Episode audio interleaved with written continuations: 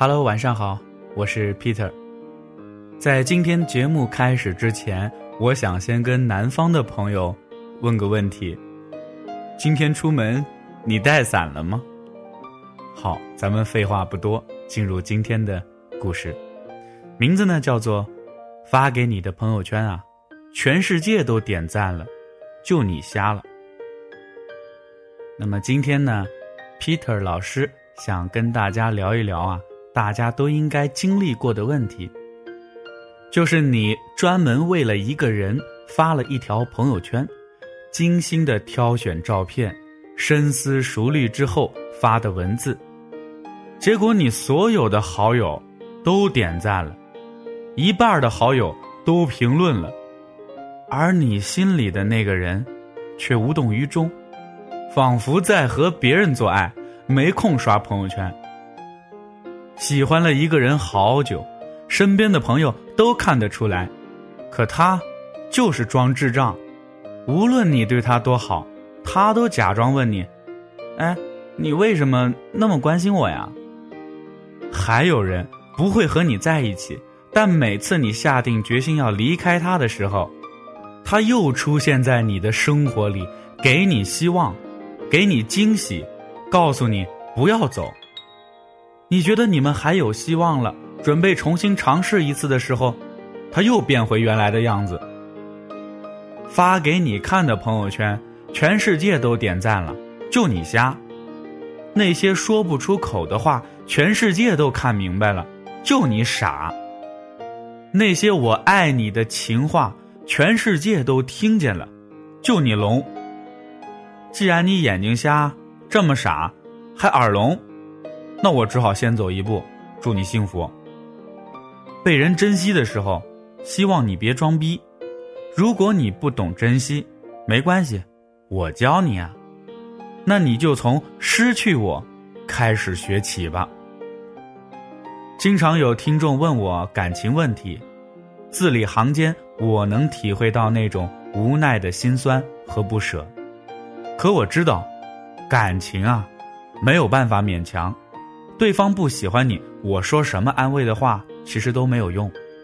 可是呢，我其实想说，如果喜欢一个人注定是受伤害，你为什么还笑着递上刀子呢？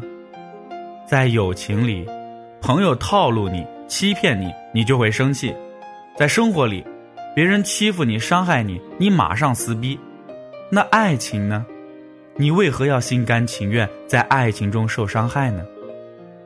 你说你对他狠不下心，生不了气，那你就继续让他折磨你。等你受不了了，你就学会放下了。三年前，露露失恋的时候啊，每天在家哭，我呢去他家安慰她，说：“别想了，都会过去的，把他忘了吧。”结果，露露冲我大喊：“我他妈对他那么好，比别人对他都好。他告诉我他不爱我了。你告诉我，你让我怎么忘掉？我怎么忘得掉嘛？”我没说话，转身走了。出门之后，我给露露发了一条短信：“不到一年，你会把这个人忘记的。如果你继续这样下去，你失去的是一年的时间。”补不回来的。三个月之后，露露挽着另一个男人的胳膊，微笑着站在我面前。你的他其实不傻，眼睛不瞎，耳朵也不聋，他明白你的心思、你的想法、你的喜欢。